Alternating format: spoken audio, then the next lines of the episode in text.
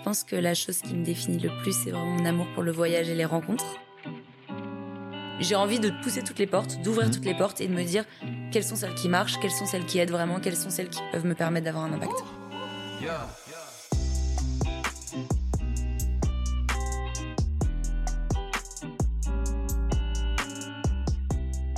La double dose, c'est l'addition du courage et de la persévérance. Deux éléments essentiels à la réussite des projets qui nous tiennent à cœur. Moi, c'est Alex, et dans ce podcast, je vous invite à la rencontre de personnalités, entrepreneurs et sportifs qui peuvent vous inspirer par leur parcours, leurs histoires et leurs déclics. Bienvenue sur Double Dose. Bienvenue sur votre podcast. Avoir une idée, c'est bien. Aller plus loin, c'est mieux.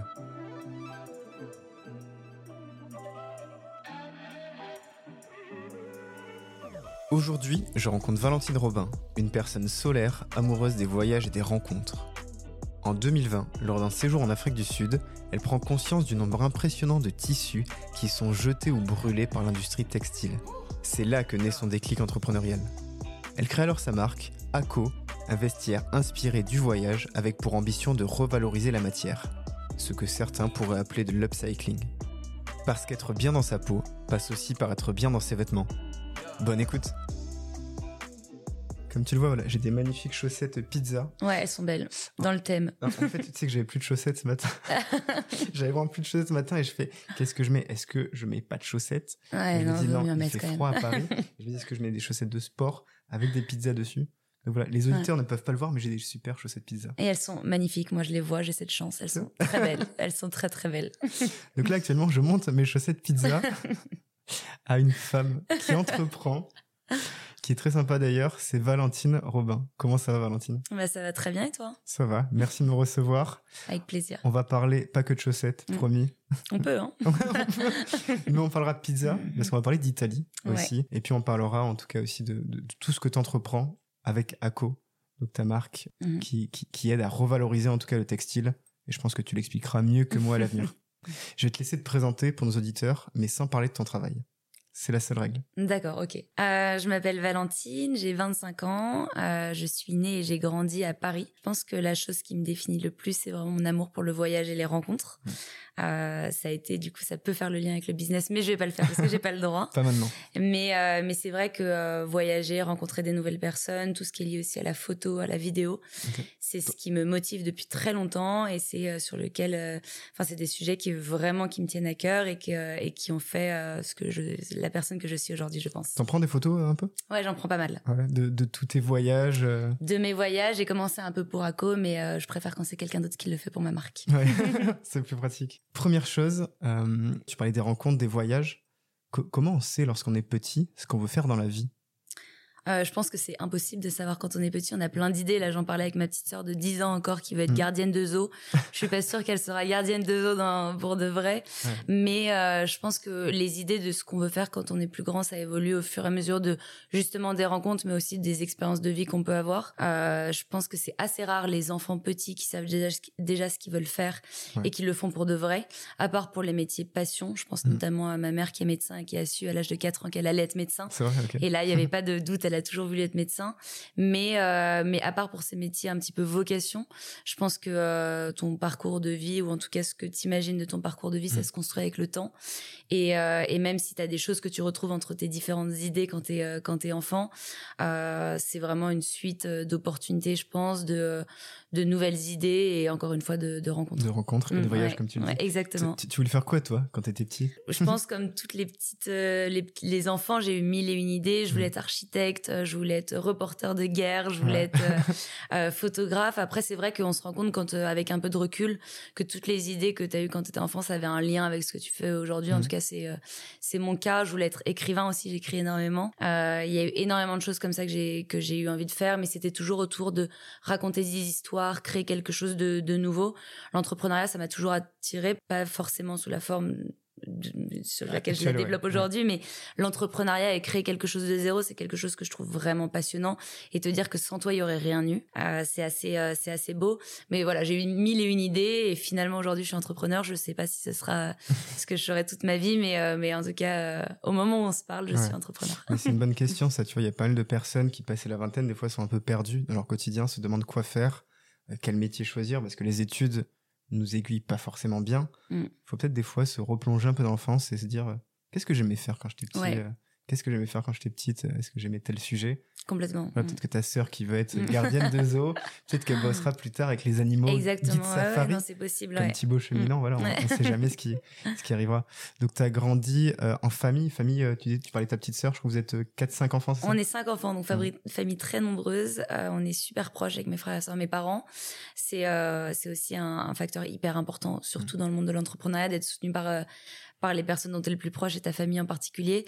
Mon père, entrepreneur aussi. Ma mère n'y comprend pas grand-chose, mais on va dire qu'elle me soutient quand même. Et, euh, et mes frères et sœurs, mon grand frère entrepreneur aussi. Mon petit frère est dans le commerce. Euh, et après, j'ai deux petites sœurs qui sont beaucoup plus petites. Une qui est en première année de médecine et qui passe d'ailleurs son concours aujourd'hui, on pense à elle. et, euh, et ma toute petite sœur qui a 10 ans et, et, qui, et qui, du coup, elle va être gardienne de zoo. Très bien, ça marche. On, on continue avec, avec les âges. Tu as grandi tu as passé la dizaine, mm. puis l'adolescence, le lycée. L'étape du lycée, est-ce que ça, ça hum, a aidé à construire un peu plus ton projet? Alors pas du tout. Euh, mm. J'ai un très bon souvenir de mes années euh, lycée. J'étais très bonne élève à l'école, donc mm. euh, aucun aucun problème de ce de ce côté-là. Par contre, faut arrêter les invités. Vous êtes tous bons ah, élèves à l'école. non, mais j'étais j'étais très studieuse. Je faisais mes devoirs à temps. Enfin, j'ai toujours été très carrée sur ce à ce niveau-là. Après, je pense pas que ce soit. Euh, j'ai fait beaucoup de théâtre quand j'étais au lycée. Euh, J'avais pas euh, de parcours professionnel en tête du tout, euh, si bien qu'au moment du bac, je savais pas du tout ce hmm. que je voulais faire. Et j'ai échangé avec un copain devant le lycée qui m'a dit euh, "Je suis à l'IESEG, c'est une école de commerce, tu peux tout faire après." Je te conseille ça, c'est hyper euh, hyper large. Je me suis dit pourquoi pas, ça me mm. laisse 50 plus pour choisir ce que j'ai envie de faire. Et je savais que le monde du commerce était assez intéressant.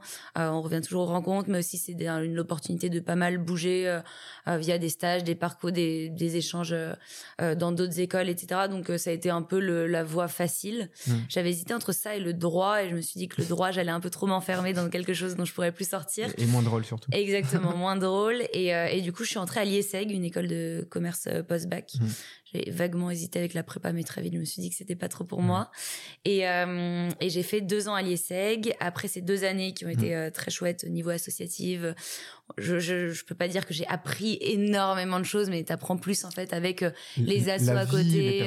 exactement. Tu crées ton réseau. Pour le coup, je m'en suis rendu compte bien après. Mais en fait, tu crées vraiment ton réseau avec ton école.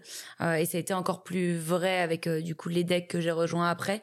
Mais tu crées ton réseau dans tes amis, mais aussi dans le côté école où en fait tu as une un vrai euh, un vrai engagement auprès des des gens qui sont passés par la même école que toi, tu sais pas vraiment pourquoi parce que tu les as jamais croisés. Les alumni mais voilà, tu dis euh, on a fait la même école, on est un petit peu liés mm. donc c'est assez marrant. Mais c'est de ça dont j'ai envie de parler, tu vois, les, personnes que j'interviewe, euh, je remarque aussi ce privilège mm. que les gens ont d'avoir fait une école de commerce. Complètement. c'est des gens privilégiés. Énorme, ouais. On, se rend pas compte tout le mm. temps parce que certains ne la payent pas, certains font l'alternance ou autre, mais c'est un vrai privilège en tout cas pour faire des rencontres, pour lancer des projets, je crois que ça t'a aidé notamment sur les débuts à lancer mm. ACO aussi.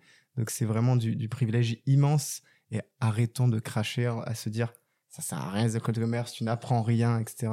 Si, il faut alors, C'est euh, sûr qu'on apprend énormément de choses. Je pense pas qu'on apprenne ce qu'on te vend quand on te dit tu vas rentrer en école de commerce. je pense pas. Évidemment, tu as des fondamentaux et je pense mm. qu'aujourd'hui, tous les cours de marketing, finance, euh, compta, etc. que j'ai pu avoir, ça m'aide forcément. Mais c'est pas ça dont tu ressors. Enfin, c'est pas ça que tu retiens quand tu sors de ton école. C'est vraiment, bah, du coup, tout ce qui est associatif. Moi, je trouve ça génial parce que mm. ça te permet d'appliquer euh, de, façon un peu plus tangible ce que tu apprends à l'école. Toi, tu étais dans un bureau asso Ouais, j'étais au bureau des sports. Euh, du coup, on a fait ça avec plein de copains et encore aujourd'hui, c'est mes meilleurs amis. Et, euh, et encore une fois, ça fait partie de ton réseau professionnel mm. sur le long terme. Et après aussi, ça te permet de ce côté euh, sociabilité que tu déploies au fur et à mesure des années. Je sais pas, je, vois par exemple mon frère qui a fait une école d'ingénieur. On peut pas dire qu'il soit aujourd'hui aussi sociable et je vois ses copains. Il y a mm. moins ce côté de d'aller vers les autres pour essayer de comprendre leur parcours, etc. Et ça, je trouve que c'est assez typique. Bon, après, c'est un peu une généralité, mais typique de l'école de commerce mm. où en fait, euh, même tu as des cours sur comment comment communiquer quand on te demande de qui tu es et ce que tu as fait. Donc c'est quand même très poussé en termes de communication et moi c'est ça que je trouve super super intéressant. Ce côté communication, ouverture d'esprit aussi. Exactement. Et, c'est ça qui est intéressant, c'est le fait de, s'ouvrir un peu plus au monde. Mm. Et toi, je sais que tu t'es ouverte aussi au monde en, voyageant un petit peu. Euh, une année de césure en Colombie. Si j'enchaîne aussi, tu es parti sur un quart de tour du monde. un début de tour du monde. un début de tour du monde pendant le Covid et tu as lancé une asso qui était les consommateurs. Exactement. C'était quoi l'objectif euh, avec cet asso justement, euh, les consommateurs? Et tu peux juste nous raconter en deux mots? Bien sûr. Ouais, donc juste pour reprendre un petit peu le fil, donc j'ai fait ces deux ans à l'ISEG, mmh. ensuite je suis partie euh, un an en Colombie à Bogota, une année incroyable justement de voyage et de rencontres. Et, et en fait j'ai eu un double diplôme avec mon université en Colombie, ce qui m'a permis d'intégrer l'EDEC. Euh, à la fin de cette année en Colombie, donc en master 1. Donc j'ai fait tout mon master à l'EDEC, master 1 très général, et entre les deux années de master, il y a une année de césure obligatoire. Ouais. Euh, pendant cette année de césure, j'ai fait six mois de stage à Madrid euh, mhm. en marketing communication dans un gros groupe. Sur l'espagnol, tu maîtrises du coup. L'espagnol, je maîtrise bien. Et euh, après, il me restait encore six mois. Et en fait, j'avais pas envie de refaire un stage parce que je me mhm. suis dit, c'est six mois qui sont offerts pour faire quelque chose d'un peu différent et pour moi tester aussi le côté entrepreneurial. C'est le cas de tout le monde à, à l'EDEC, c'est ça? Alors, tu es obligé d'avoir deux expériences de six mois, mais après, c'est hyper large. En fait, ils sont hyper cool là-dessus. Euh, tu peux même, bah, tu peux créer ta boîte et euh, te t'auto-prendre en stagiaire. Tu peux, enfin, mm. c'est assez large. Après, c'est vraiment une année qui t'est offerte pour essayer de te chercher un peu plus. Trop bien. Donc, c'est vraiment euh, hyper intéressant. Donc, je revenais de ces six mois de Madrid où là, c'était très, bah, j'étais dans un gros groupe, donc c'était très carré. Je savais mes missions à l'avance. C'était pas hyper entrepreneurial mais justement mais très formateur et c'est la première fois que j'avais vraiment une expérience dans un grand groupe donc euh, assez intéressant aussi. Et après du coup j'ai créé une association on a fait les consommateurs on était mmh. deux dans cette association. J'ai fait ça avec mon copain mmh. où en fait on a on s'est fait financer par des entreprises en France qui avaient des besoins de euh, communication les trois quarts du temps ou d'aller voir un peu ce qui se faisait à l'étranger dans leur domaine. Et on a créé un site internet et on a décidé d'aller interviewer des entrepreneurs à l'étranger donc des entrepreneurs qui avaient un impact soit sur l'environnement, soit sur leur communauté, donc mmh. soit social, soit écologique, et euh, et qui avaient entrepris euh, des choses assez innovantes évidemment, mais pas forcément euh, à grande échelle. Et on s'est pas non plus limité sur l'industrie. Donc c'était très très large. Des gens qui avaient envie de faire bouger Exactement. Les choses. Et plus c'était petit, plus nous on avait l'impression qu'on pouvait les aider aussi, mettre un peu de les mettre un petit peu en lumière, puisque moi je gérais toute la partie écriture, photo, vidéo, et mon copain, copain gérait plutôt tout ce qui était administratif, aller les contacter en amont, euh, euh, faire tout le suivi aussi avec les entreprises partenaires, etc. Donc on était assez complémentaires là-dessus. Mm. On devait partir du coup 7 ou 8 mois et on est parti finalement que 3 mois. Donc en effet, c'était qu'un mm. début. Et en fait, on n'a pas du tout fait le tour du monde qu'on imaginait. Au début, on s'était dit on va rester une semaine par pays et on va essayer d'aller euh, voir le plus de pays possible, aller hyper vite, etc. C'est pas du tout ce qui s'est passé. Mm. en fait, on est arrivé en Afrique du Sud, du coup, on devait rester. Il y a un petit bruit. C'est bon, ça s'est arrêté.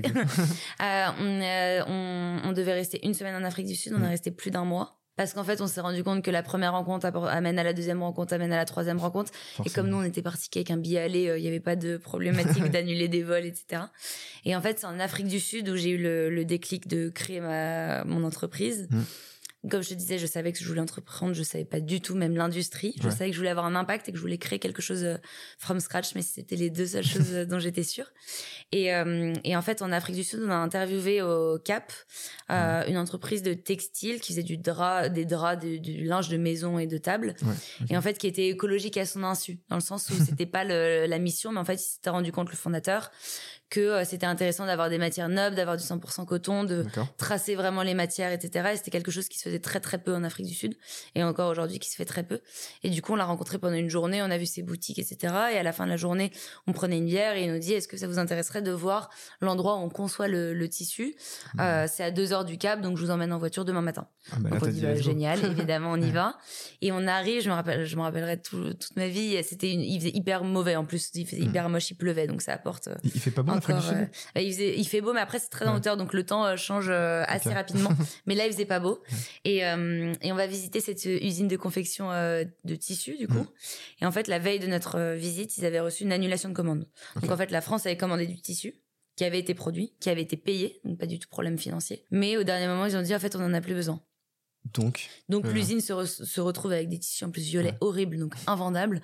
On parle pas du coton blanc qui peut être refourgué à n'importe quelle entreprise.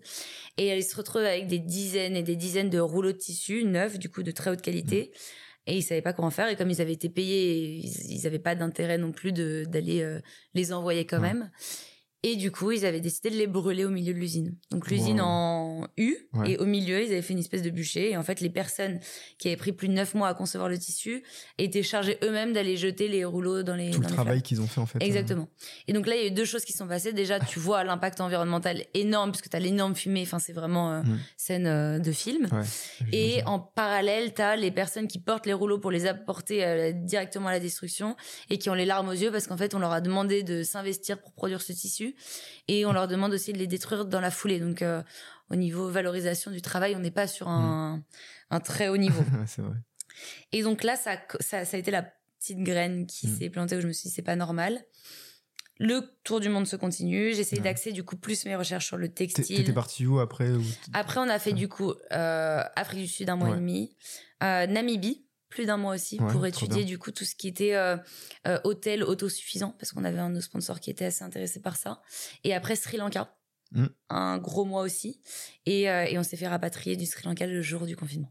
voilà. Donc là, euh, descente aux enfers, t'arrives à l'aéroport, on te prend, on t'enferme. For- Donc, forcément. euh, ouais. Mais, mais tu avais pris déjà une première claque et c'est intéressant ce que tu dis, c'est toi tu avais envie d'entreprendre, tu avais envie de, de faire un, un métier, de, de, de créer une œuvre qui allait avoir de l'impact, Mm. mais tu savais pas dans quoi. Ouais. En fait, tu t'es bougé. En fait, Mm. tu t'es levé de ton canapé, t'es dit Mm. ok, je vais aller voir, euh, tester, essayer, je vais aller rencontrer des entrepreneurs et peut-être que l'idée viendra.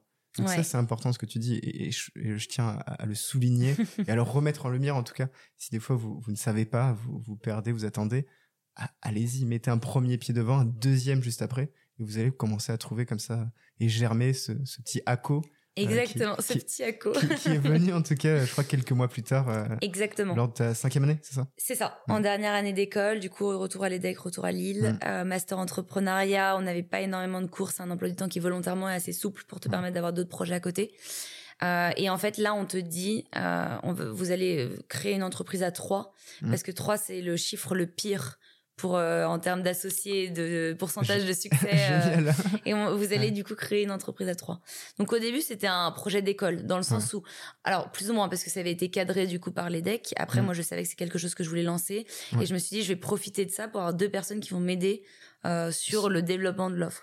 Ça s'est pas passé exactement comme ça, et, euh, et finalement, j'ai monté le projet toute seule, mais ça a été assez intéressant d'avoir ce cadre-là au début, où justement, tu dis se bouger de son canapé. En fait, moi, j'ai toujours, euh, je me suis dit, du coup, j'ai envie d'entreprendre, mais je me suis dit, je vais jamais chercher la bonne idée, je vais attendre que ça me tombe dessus, mais je vais pas euh, rester dans mon cana- canapé parce que c'est pas moi, euh, tout simplement, et que euh, et qu'il y avait aussi euh, quand je me suis lancée dans ce tour du monde, c'était pas forcément pour trouver la bonne idée. Oui. Ça m'est un peu tombé dessus aussi. Et en fait, ce qui s'est passé, c'est que à mon retour, du coup, en France, j'avais rien à faire puisque j'étais censée continuer ce voyage. Euh, on a du coup monté les vidéos, terminé toutes les interviews, etc. pendant un mois. Après, j'ai appris à coder parce que j'avais toujours envie d'apprendre à coder et que je me suis dit que c'était Bon, le allez, moment. tiens, c'est le, co- c'est le Voilà, exactement. Donc ça m'a permis du de. yoga. Toi, t'as appris à coder. Exactement, tu fais des choses que Ouais. tu pensais pas euh, faire euh, un moment dans ta vie. Des bananes bread aussi. Ouais, des- beaucoup de banana bread entre deux cours de code. Et, euh, et du coup, euh, ça m'a permis de coder moi-même mon premier site internet. D'accord, trop bien. Donc ça a été assez chouette. Bon, maintenant, je passe comme euh, 95% des entrepreneurs par Shopify. Ouais. J'ai plus grand chose à coder, mais ça a été assez intéressant dans un premier temps pour voir un peu les rouages. Puis Et puis euh, pour avoir un peu plus de flexibilité parce que euh, Shopify au début, quand, quand tu, tu maîtrises pas justement le code en dessous, Mm. c'est très classique comme site internet. Donc euh, j'ai appris à coder, puis au bout d'un moment, je me suis dit, bon, c'est bon, j'ai les bases, ça me suffit, je vais Ouais. pas devenir non plus euh, développeur. Et, euh, et là, j'ai commencé, LinkedIn ça m'a beaucoup aidé, Ouais. à interviewer énormément d'entrepreneurs dans la mode, d'experts textiles, de fabricants de tissus. En Ouais. fait, j'ai essayé d'avoir la toile d'araignée un peu de tout l'écosystème et d'aller leur poser des questions parce que c'était vraiment une industrie, j'y connaissais rien Ouais, du c'est ça, tout. tu, tu partais de zéro à Ah, part de tes, zéro, tes zéro. petites rencontres que tu avais faites justement en Afrique. Et euh, moi, d'un du- d'un point de vue très personnel, je suis assez intéressée par la mode, mais je suis pas, euh, comme beaucoup d'entrepreneurs dans la mode que j'ai Mhm. rencontrés, passionnée par le produit. Ouais. J'étais pas passionnée par la mode au point où je me suis dit, depuis que je suis toute petite, j'ai envie de créer des vêtements. C'est Ouais. archi faux. C'est faut, faut le dire plus- aussi. Ouais, hein. ouais, non. Ah, ça m'intéresse. J'ai évidemment, Mhm. je pense que c'est très difficile de passer autant de temps et de mettre autant d'énergie dans un produit que, qui te plaît pas. Donc euh, ça m'intéresse. Forcément. Après, c'est vraiment le côté impact et le côté développement Mm. euh, qui m'a vraiment poussé à continuer et à, et à mettre de côté euh, les offres qu'on a pu me faire quand je suis sortie de l'EDEC Mm. et à me dire je me lance et j'y vais quoi. Donc c'est là que naît. euh, Et c'est là que naît ACO. Du coup, ACO, le nom, Mm. euh, comme je l'ai dit tout à l'heure, c'est né d'une d'un- d'une expérience en Afrique du Sud. Donc, je voulais vraiment que ce soit un nom en zoulou. du coup, qui est le langage euh, le tu- plus tu- lointain. tu parlais le zoulou. Pas du tout. Après, j'ai épluché. euh, là, Ouais. Internet m'a bien aidé, mais j'ai épluché pas mal de, de, de dictionnaires zoulou, de pas mal de choses sur Internet. Ouais. Et en fait, euh, j'ai, je voulais que le nom soit court et commence par un A, B, C pour Mhm. être plutôt en haut. Et en fait, ACO, euh, en fait, on avait du coup toujours ce contact en Afrique du Sud Ouais, de, ce, de cette personne et qui m'a aidé à trouver le nom et qui m'a aidé justement à sortir un peu du dictionnaire classique. et c'est lui qui m'a dit que ACO, c'était le, le, le, le, le fait de pas avoir à produire de nouvelles matières. Ok. En fait, le concept de revalorisation. Pas du tout dans le textile, hein, mais vraiment le fait de partir de quelque chose existant, le transformer en faire quelque chose d'autre. Ok. Je Donc je trouvais que ça avait assez euh, pas mal de sens. Ça Et d'ailleurs, ça n'a pas été mon premier nom. Au début, j'avais un autre nom Mhm. pour mon projet d'école parce que je voulais pas que ce soit le vrai nom. et ça s'appelait Ajuste, Ouais. euh, qui était euh, un concept marin de mettre deux boots ensemble pour faire un nouveau boot. Un ouais. Donc vraiment, Pas comme- expert comme- marin. moi non plus, pareil, ça a été le fruit de pas mal de recherches. Et depuis le début, je me, enfin, dès que j'ai trouvé ce nom, je me suis dit, ce sera pas le Mhm. nom que je garderai. Mais, au moins, ça m'a permis de faire la transition entre projet d'école à trois Ouais. et ma marque que je veux emmener loin et tout ça. Mais, mais c'est marrant parce que tu parles de t'aller euh, éplucher Dictionnaire Zoulou. Trouver un nom, c'est pas C'est facile. un enfer. Pour une Terre. marque, euh, pour un projet, pour, euh, Pour tout. pour, pour un podcast. Pour un podcast aussi, j'imagine que t'as as aussi bien dû galérer avec Et- double dose, mais exactement, tu vois, j'en rigole. J'ai une, note, en fait, et je crois que je l'ai encore sur mon téléphone, que j'avais créée à l'époque. Est-ce que je vais la retrouver? Tu Je mettais nom podcast, et en fait, j'avais fait une liste de, Ouais, non, c'est de dur, mots hein. qui suivaient, Mm. tu vois. J'avais mis euh, la recette, ouais, euh, rebond, la balle au bon. Et puis après, je continuais, je continuais euh, les bouchées doubles, double bouchée. ok. Et après, je marque dose. après, je marque oser. Et puis après, je sais pas, tu sais, en relisant, je lis en, en, en vertical. Et là, je vois, quoi? Double dose? Ouais, ça devient direct, cool. ça pop-up et Et, et- c'est comme ça aussi souvent que les noms naissent. C'est, il faut que ça te paraisse presque logique et tu dis, putain, pourquoi j'ai pas pensé avant exactement. Mais c'est marrant parce que je me suis demandé si euh, le premier nom que tu trouves est le plus difficile. Parce que moi, à cause, ça a été très compliqué. Là, je, je t'en parlais euh, tout à l'heure. J'aimerais bien créer un podcast aussi, plus sur la partie B2B, dont on parlera tout à l'heure. Mais Ouais. le, le nom de mon podcast, il m'est venu hyper naturellement et j'ai zéro hésitation, zéro doute. Donc là, là le nom Là, est sûr, ça y est. Ouais, On, on le dit pas. on, on va pouvoir le dire, ça, ça Ouais. commence, j'ai pas encore fait la première interview, donc c'est vraiment le l'embryon embryon du projet.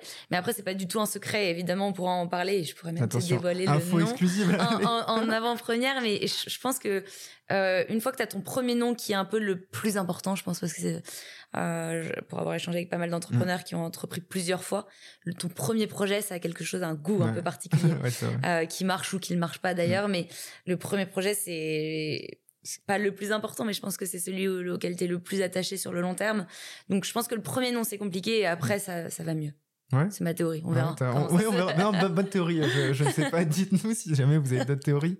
Euh, donc, ACO, euh, globalement, que tu nous expliques, qu'est-ce que c'est ACO euh, C'est quoi cette histoire d'upcycling? Alors du coup, je suis partie de ce constat que euh, il y avait énormément de matières qui étaient détruites chaque année. En fait, Ouais. après avoir fait moult et moult recherches, je me suis rendu compte que c'était un phénomène qui arrivait très souvent, pas qu'en Afrique du Sud évidemment, Dans beaucoup en France. Ouais, en France. euh, où en fait on produit euh, toujours un petit peu plus de matière pour des commandes, pour des grandes marques.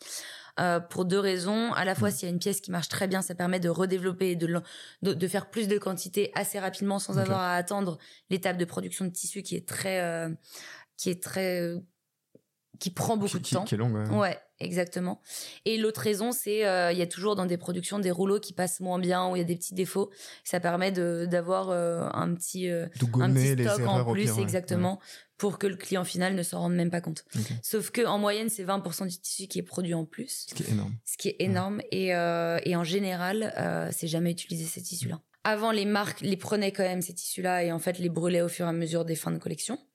Euh, parce que ça leur coûtait 0 euros de les brûler et qu'ils n'avaient pas envie forcément d'alimenter euh, d'autres circuits de, de production avec leurs propres tissus. Ou de les stocker même. Exactement.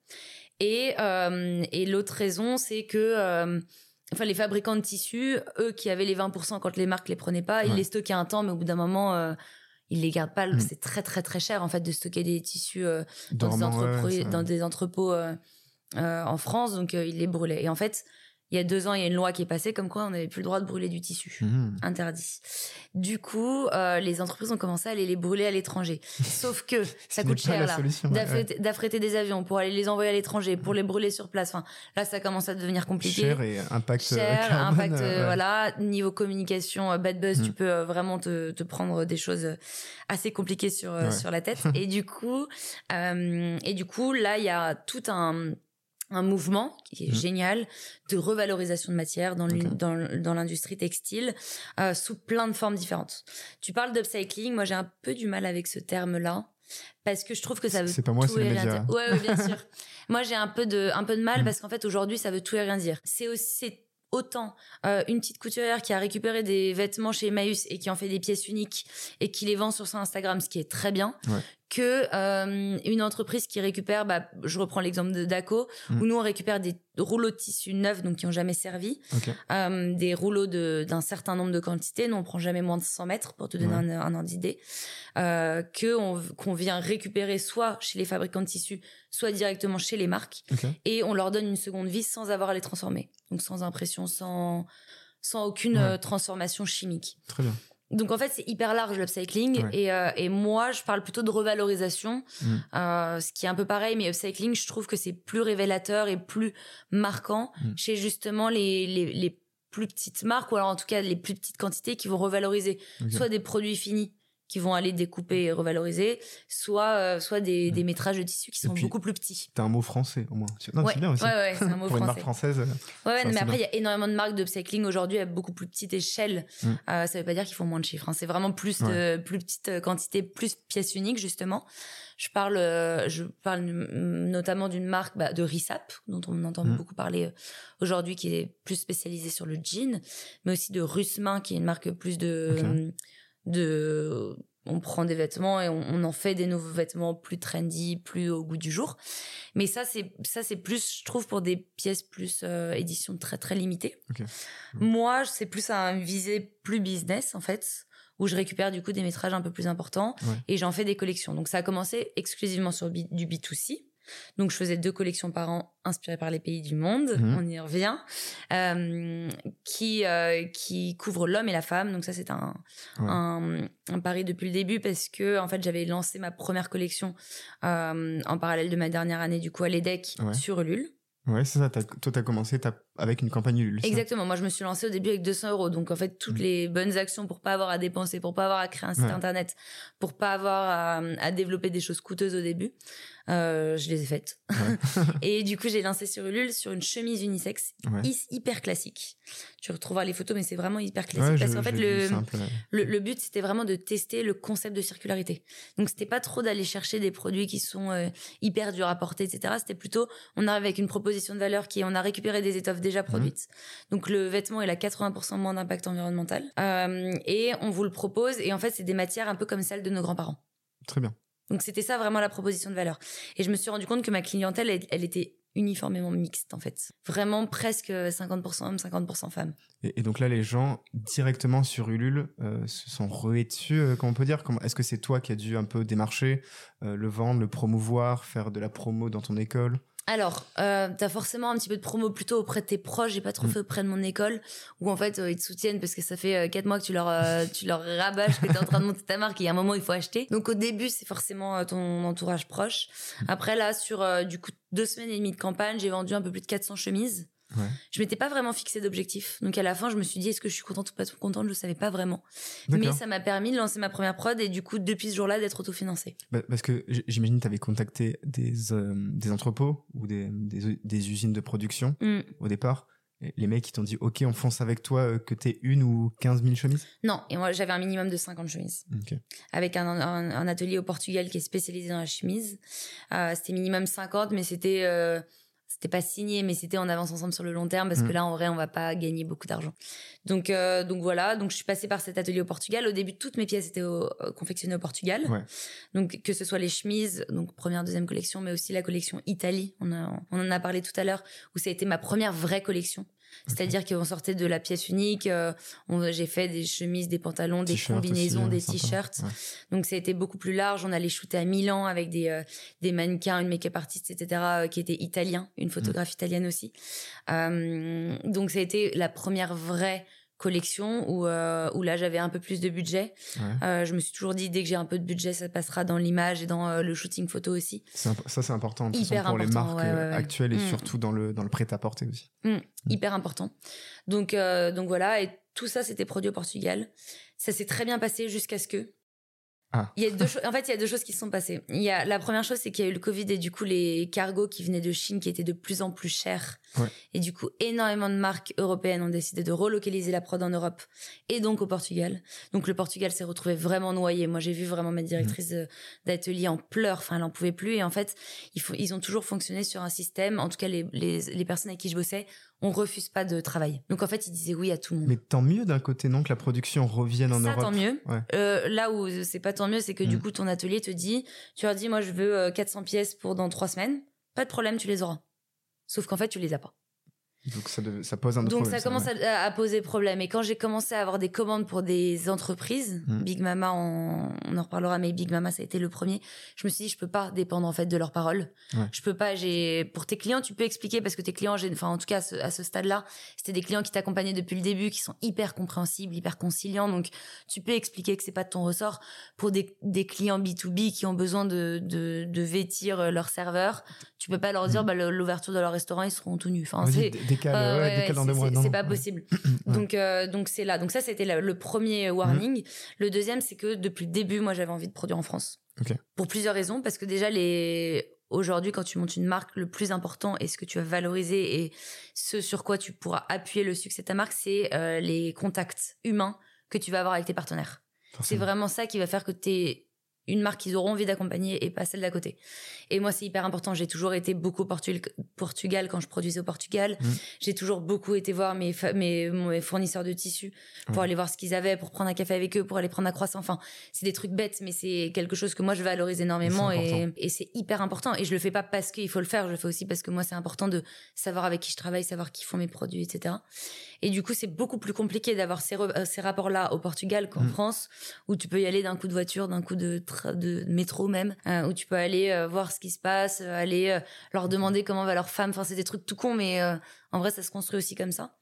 Et du coup, j'avais envie de produire en France, et aussi parce que je sais qu'en France, on a un savoir-faire qui est excellent. Au Portugal aussi, donc je j'irai pas jusqu'à dire qu'il est mieux en France qu'au Portugal, mais on a un savoir-faire qui est juste à côté. Donc à quoi bon aller euh, transporter le tissu que je trouve à Paris jusqu'au Portugal, après aller transporter transporter le produit fini euh, jusqu'en ouais. France pour aller le distribuer partout. En... Enfin, c'est c'est un peu, à Mm. mon sens, euh, à mon, enfin, à mes yeux, ça, ça avait pas trop de, de, de valeur ajoutée d'aller au Mais en termes Portugal à part le d'économie. prix. Ouais, et en, en termes d'économie, justement, c'est t'as réussi peut-être parce que tu étais en année 2, 3. Mm. Année 1 plutôt. ouais. Année un- Ouais, année ouais, un, année même un, pas, ouais, ouais, ouais, voilà. ouais. Mais, mais c'est difficile, tu vois, parce que beaucoup de marques, justement, qui se veulent éco-responsables ou euh, éco-friendly, Mm. fabriquent au Portugal des marques de chaussures, des marques de. C'est éco-responsable en soi. On, on parle que de transport terrestre. Enfin, c'est pas très loin. Moi, je, la dernière fois que je suis allée au Portugal, j'y suis allée en voiture. Enfin, Mm. tu vois, c'est pas, c'est pas très loin. Donc, en vrai, ça reste éco-responsable. C'est juste que je me dis, chaque kilomètre qu'on peut éviter, on Mm. l'évite. Et là, on a le savoir-faire chez nous. Tu vas jusqu'au bout de la chose. Exactement. Et, et tu fabriques au- autour de Paris, ça ou... Alors, du coup, pareil, j'ai changé d'atelier aussi entre temps. J'ai commencé par Noisy-le-Sec, un atelier génial avec lequel je vais certainement continuer à bosser. Mm. C'est un atelier qui est euh, du coup porté par un monsieur qui s'appelle Jean, qui est incroyable. Euh, Bonjour, Jean. Bonjour Jean, on salue Jean. Et qui a, a fait toute la production de ma collection euh, automne-hiver. Ok. Donc tous mes blazers, pantalons qui sont aujourd'hui en boutique, c'est euh, Jean qui les a fait avec son Mm. équipe. Euh, ça s'est hyper bien passé. Ils ont tout produit en une semaine, une qualité que j'aurais jamais eu. Et puis même, je te donne un exemple très concret. Ils m'ont tout livré à la boutique et je me suis rendu compte qu'ils avaient oublié des rabats sur les poches des pantalons. Ce qui, ce qui est un rabat Un rabat, c'est ce que tu poses sur la poche. C'est l'espèce de petit bout de tissu que tu mets sur la poche pour que ça fasse vraie poche derrière. En fait. Ok, très bien. Je déplie les pantalons, aucun rabat. J'appelle Jean, je dis Jean, il manque les rabats. Et il me dit merde, en gros c'est notre, enfin c'est notre faute. Mm. Euh, J'ai un transporteur qui vient dans 10 minutes. On te reprend les rabats, les rabats, enfin on te reprend tous Mm. les pantalons femmes, tu les auras ce soir. Le soir même, j'avais tous mes pantalons avec des rabats. Bah, Ça, c'est aussi le relationnel. C'est. Évidemment, c'est le relationnel, mais au Portugal, j'aurais été obligée de le renvoyer au Portugal, même si on s'entendait très bien. Tu perds du temps. Tu forcément. perds du temps, tu perds de l'argent aussi. tu- Mm. encore une fois, c'est polluant. Enfin, Et là, en, en une journée, j'avais tous mes rabats de mes pantalons, j'ai pu vendre le lendemain. Ce qui est, assez ouf, c'est que aussi tu lances donc, une marque de fringues. T'as pas fait d'école de design, t'as pas fait d'école de mode. Hmm. Bah, j'ai été bien accompagnée. Au début, du coup, je passais par des stylistes en freelance. Jusqu'à ce que je me rende compte que moi aussi, je savais dessiner. Mhm. Et euh, parce qu'en fait, depuis le début, c'est moi qui drivais un petit peu les stylistes dans le sens où je savais ce que je voulais. Après, Ouais. j'avais pas du tout le côté produit où je sais pas ce qui est possible, je sais pas ce qui est optimisé euh, pour la production, pour euh, limiter les coûts. Enfin, tu vois, t'as plein de choses comme ça. Donc, j'étais pas mal accompagnée là-dessus, que par des freelances au début. Et en fait, là, j'ai commencé à dessiner il y a six mois et maintenant, euh, je dessine mes collections. Donc, je fais pas du tout la partie euh, produit. Donc, à partir du dessin, je peux plus rien faire. Ouais. Je suis obligée de m'arrêter là. Mais du coup, j'ai recruté une alternante qui est là depuis six mois, qui est vraiment styliste modéliste, donc qui Ouais. m'accompagne aussi sur la partie style, mais aussi et surtout sur la partie euh, patronage, montage de Mhm. prototypes, euh, toutes les petites commandes. Là, on, on parlait d'une petite commande B2B. Elle peut les prendre en, en charge, etc. Donc, elle a vraiment cette partie produit qui est top. Et, et moi, du coup, aujourd'hui, je- je- j'internalise du coup toute cette partie produit et j'aimerais garder euh, ce côté internalisé parce qu'en fait, c'est ça qui fait la force de ta marque aujourd'hui. T'as commencé à en parler. Alors ça y est, je vais te laisser la parole. Je sais que tu voulais en je, parler. je bouillonne. Tu sur B2B, je sais que tu, veux- tu voulais commencer à en parler. Euh, j'ai- connu euh, Ako et le B2B via votre collaboration avec Big Mama. Mhm. Est-ce que tu veux nous parler un peu de, de, de, de vos ambitions envers les entreprises, envers les marques, envers les hôtels, les restos, etc. Ouais. Alors, du coup, j'ai j'ai cette marque euh, en B2C qui fonctionne bien aujourd'hui. On a Mhm. ouvert du coup notre première boutique en septembre qui s'appelle La Caravelle, qui est au 8 rue du Bourg-l'Abbé. Si vous voulez passer, venir nous voir, on serait ravis. Euh, qui est une ancienne galerie d'art et qui est un lieu assez atypique. Ouais. Donc, c'est le côté B2C marche bien. On est en croissance depuis le début. On développe du coup deux collections par an, toujours avec ce sourcing circulaire, du 100% made in France à des prix abordables. Mais euh, j'avais un peu euh, la frustration de pas aller assez vite. Euh, dans le sens où quand tu te lances, tu as envie un peu de, de déplacer des montagnes, évidemment. Euh, une marque aujourd'hui en B2C, sans avoir d'énormes budgets pour la lancer, c'est très compliqué. Mm. De se faire une place, de d'avoir, euh, bah, de toucher une clientèle large. Enfin, tout est un peu compliqué au début, surtout que comme je te dis, moi je suis autofinancée. J'avais pas d'argent à investir dans ma boîte au début, donc euh, donc euh, au début ça va doucement. hein. Il y a pas de y a pas de secret. Et en fait, je me suis demandé comment est-ce que je peux aller plus loin, sauver plus de métrage de tissu, Mhm. avoir plus d'impact et vraiment aider. C'était vraiment ça l'ambition. Et j'en étais là de ma réflexion. Et je déjeunais à la Felicita. Et à la Felicita, qui est le plus grand resto du coup du groupe Big Mama, qui est dans le 13e arrondissement, juste à côté de Station F, où j'ai été incubée pendant un an. Ouais. Et je réfléchis, je réfléchis. Et là, je, je lève la tête et je vois que les serveurs, ils sont tous habillés différemment. Et que c'est pas hyper représentatif de l'image incroyable qu'a réussi Qu'ils à... de donner en, qu'ils Exactement. en, en Qu'ils plus. qu'ils ouais. ont réussi à donner euh, dans leur resto. Je me suis dit, c'est marrant. euh, qui fait leurs uniformes? Ouais. Et donc j'a- j'a- j'arrête un serveur, il me dit franchement j'en sais rien, mais euh, il s'effrite. Enfin, il, avait pas l'air hyper ravi de son uniforme. En plus ils étaient tous hyper différents, donc euh, voilà. Donc je me dis ok, donc là euh, il y a un truc à faire. Et il se trouve que le lendemain, j'avais été appelée par HEC pour donner. euh, en fait, ils ont dans le master entrepreneuriat HEC euh, un hackathon d'une journée où en gros, tu de 6h à 22h, tu crées ta boîte à deux ou trois et tu passes un jury euh, le soir et t'as une entreprise qui gagne et du coup t'as plein de lots etc et j'avais été appelée pour être à la fois accompagnatrice de projet toute la Mhm. journée et à la fois jury le soir donc j'avais toute cette euh, journée à HEC et je parlais avec les, les étudiants du master et je me suis rendu compte que euh, les fondateurs d'HEC avaient de, le fondateur de Big Mama pardon avait fait HEC. Donc j'en ai profité pour demander la structure du mail HEC Mhm. et du coup demander la, la, la- Le réseau, encore fois, on en Exactement, parlait. ouais, on en reparle pour demander euh, du coup le mail des deux fondateurs de Big Mama. Je me retrouve avec ce mail. J'étais, je me rappellerai toujours, j'étais à Station F dans une petite salle, c'est hyper fermé là où tu peux faire tes réunions. Mm.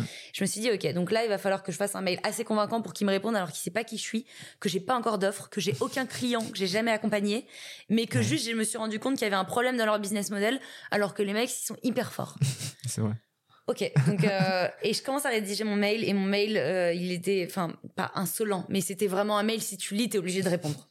Ok. C'était vraiment je me Elle suis veut dit quoi la petite là? Ouais, Euh, exact, c'était Ouais. vraiment ça. Je me suis dit j'y vais à fond dans tous les cas euh, s'il le lit, il sera obligé de me répondre soit pour m'insulter, soit pour me dire allez on fait un truc ensemble. Pas de nouvelles pendant deux semaines. Je me suis dit merde, ça se trouve, je suis allée trop loin. Euh, parce que vraiment, c'était évidemment, je les félicite pour ce qu'ils ont fait, mais c'était c'est vraiment trop dommage les uniformes. Il je vous accompagne parce qu'il y a point. vraiment euh, un Ouais. truc à faire là. Enfin, vous passez à côté d'un truc énorme pour boucler la boucle et tout, tu vois. Donc, euh, pas de réponse pendant deux semaines. Je me dis merde et tout. J'en parle à mes potes qui se foutent de ma gueule évidemment, qui disent mais n'importe quoi toi. Enfin, qu'est-ce que tu veux? cru qu'ils allaient. Ouais, vraiment. Ils m'ont dit au mieux, ils vont prendre ton idée et développer leur- leurs uniformes en interne, tu vois. Mm. Deux semaines après, appel inconnu, je réponds et en fait c'était la directrice des ouvertures de Big Mama euh, qui me dit en fait on a des vrais besoins en uniforme parce que euh, on n'a pas trouvé de de fournisseurs qui soient éthiques, qui soient sur mesure et tout. Donc Mm. euh, en effet là les uniformes c'est pas exactement ce qu'on veut aujourd'hui, mais on est prêt à on est ouvert à la discussion. On commence par des chemises pour des serveurs hyper classiques blanches, 200 pièces. Ensuite, ils m'achètent tout mon stock de velours, euh, de chemises en velours côtelé que j'avais développé pour mes clients à moi. Ils ont tout pris. Il m'en restait 350. mince. Ils ont tout pris. Bah cool, mais. Voilà. mes donc euh, pour la Felicita. Donc ça c'était vraiment pour les serveurs. Et après, euh, ils me disent on a des besoins. En fait, on a des hôtesses qui sont devant les hum, devant les restaurants. Donc c'est Mm. pas les serveuses. Hein. Ouais. C'est vraiment les hôtesses qui prennent ta réservation et qui te placent. Elle, m'en- elle me dit des hôtesses, on en a dans tous les restos, on en a 4-5 par resto. Mm. Euh, on a essayé plein de trucs, on a acheté, euh, ils avaient acheté du Zara, ils ont essayé plein de trucs. Les hôtesses râlent, euh, c'est pas assez représentatif, on n'y arrive pas. Mm. Est-ce qu'on peut imaginer, c'était vraiment de la co-imagination, on a vraiment fait ça ensemble, des tenues qui soient hyper fonctionnelles et qui soient portées par toutes les hôtesses de tous les restos? Trop bien. Moi j'ai dit évidemment, on Ouais. peut, tout est possible. Et on a développé du coup une tenue, une combi, euh, donc full look, une combi intégrale, euh, inspirée par les années 70 italiennes, donc énorme col, pelle à tarte, manches courtes, euh, deux poches euh, poitrine, euh, un peu courte, évasée, pas de def, etc., qui est déclinée en rose fuchsia et en, en jaune poussin, Ouais. qu'on a livré le 1er mai 2022 Oui, ok. pour toutes les ouvertures de restos et on a livré dans tous leurs restos, donc dans les cinq pays dans lesquels ils sont aujourd'hui. Génial. Et nous, l'offre en fait qui s'est développée en fait au Mm. fur et à mesure de cette collab qui a été un premier projet pilote, c'est qu'on va vraiment de du brief à quels sont vos besoins, Mm. quels sont vos besoins au siège de vous, d'où vous voyez le problème, mais Mm. aussi quels sont vos besoins terrain. Donc on allait vraiment demander aux, aux hôtesses qu'est-ce que vous, vous avez besoin de quoi vous au quotidien. Comment on peut vous accompagner au mieux en tout cas, Exactement. Donc de, de cette partie-là, à la proposition d'un nombre de styles illimité jusqu'à trouver le bon dessin, la proposition de tissu, tissu toujours upcyclé, Ouais. circulaire, Évidemment. Euh, et Revaloriser. revalorisé Les exactement. Et après, on gère toute la production avec évidemment un suivi sur euh, Notion Ouais. euh, très très carré. Et euh, et après la livraison dans tous les points de vente. Donc c'est vraiment décharger aussi le client de tous ces problèmes logistiques que tu peux avoir sur de Ouais. l'uniforme, jusqu'à un plan de communication pour que les établissements puissent être en mesure de communiquer. C'est-à-dire que nous, on internalise aussi le shooting photo, éventuellement une campagne vidéo si besoin, pour que tu arrives avec ton drive, tu as tout Mm. euh, sous tous les formats réseaux sociaux là, pour go. pouvoir euh, communiquer sur la collaboration. Donc on n'est pas fournisseur d'uniformes, on est accompagnateur plutôt et on est euh, c'est toujours de la co du co-branding, Ouais. c'est ACO X Big Mama, ACO X machin. On n'est pas fournisseur, mais on accompagne vraiment de A à Z le client. Donc ça a été le premier pilote où là je me suis dit là c'est énorme le marché qu'il y a. Ah, il y a un truc à faire. Euh, Il y a un truc à faire. Comment on le transforme? Là, j'étais toute seule encore. J'ai même pas encore mon alternante. hein, J'étais Ouais. encore toute seule. Euh, je me dis, c'est quoi les next steps là? Qu'est-ce qui se passe? J'avance toujours avec le B2C en gardant ce côté B2B. Je voulais pas aller trop vite non plus. Je voulais pas me griller. J'avais encore rien de carré en soi. Mhm. J'avais ju- juste Big Mama qui m'avait dit qu'ils étaient contents. Et euh, C'était un premier pied, tu t'es dit c'était un sur lequel- premier pied, exactement. Je vais pas tout casser non plus de ce que tu avais fait avant. Tu avais fait du bon travail avant. Et, encore aujourd'hui, hein, je garderai toujours le B2C quoi qu'il arrive. euh, et, euh, et là, l'offre est beaucoup plus établie aujourd'hui. On reste sous un seul même nom de marque. Donc, tu vois, ça, c'était une réflexion hyper intense aussi. Beaucoup avec- réfléchi ça. Est-ce qu'on lance une deuxième marque? Est-ce qu'on lance une deuxième entité, une holding même, tu vois? Hyper compliqué. Et j'en étais pas du tout à la holding. Enfin, j'avais pas envie de diluer le truc. J'avais pas envie, en fait, de mettre des barrières. Mm. Alors que ça fonctionnait bien pour l'instant de façon simple. Ouais. Euh, et en fait, aujourd'hui, je me suis rendu compte que sans le B2B, Mm. mon B2C tiendrait pas. D'accord, il y a du sens aussi. C'est-à-dire que même des gens de B2B ont vu et vont acheter des chemises en. Exactement. Bah, En moi, j'ai eu énormément de clients qui venaient de Big Mama, qui avaient déjeuné ou dîné chez Mm. Big Mama, qui avaient vu la combi, qui avaient demandé à l'hôtesse, Mm. elle vient de votre combi, et du coup, qui est venue l'acheter en magasin. C'est- trop bien, mais j'ai vu même sur LinkedIn, tu avais fait un post à l'époque. euh, Bah alors, alors on, va, on va en discuter parce que ce poste a, été un, un élément un peu, euh, un, un élément fort de. de... mais, mais ça te va bien le jeune d'ailleurs, tu vois. J'ai Ah, pensé. tu vois. ouais, ça- Euh, donc voilà, donc j'avance avec les deux. Je lance une deuxième collection du coup automne-hiver, euh, inspirée par le Maroc. Donc on va shooter à Marrakech euh, avec des vêtements 100% made in France, donc première fois du made in France, etc collection que j'ai jamais aussi bien vendue. Pour le coup, ça a hyper bien fonctionné. Euh, et, euh, et sur le B2B, je commence à me faire un peu les étapes du process d'accompagnement, plus une liste de clients que potentiellement j'aimerais tester. Ça avance, j'en parle avec, euh, avec mon mentor qui est le... Alors je sais pas si tu vois le fondateur de Brigade. Alors, j'avais entendu sur un podcast que tu en parlais. Euh, ah, Brigade. Je parle que lui, il va être trop content. Brigade. Brigade, c'est une. Euh, si m'entend, il va râler si je le dis mal. Mais euh, c'est une. En gros, c'est une plateforme de mise en relation entre des mm. freelances dans le secteur de l'hôtellerie, la restauration et la santé, et de d'entreprises qui ont des besoins de freelance à des moments très ponctuels, des freelances plus ou moins qualifiés. Le nom indique. des, euh, des freelances très qualifiés. Pardon. Le nom indique, donc c'est très bien. ouais, voilà, c'est ça. Euh, donc lui, il s'appelle Florent Malbranche et il m'accompagne sur plein de, de sujets très euh, stratégie, business, etc. Mm. Depuis le début. Depuis le début, il me dit fais du B2B. donc euh, donc c'est vraiment lui aussi qui m'a aidé à, à y aller parce que parce qu'au début tu te dis oui la collaboration avec Big Mama ça a marché mais à quel point ça va euh, intéresser d'autres acteurs etc. Et euh, à ce moment-là, je suis, euh, bah, on en parlait tout à l'heure, je suis contactée par euh, le second de Cédric Grolet. Cédric Grolet a une pâtisserie en collaboration avec le Meurice.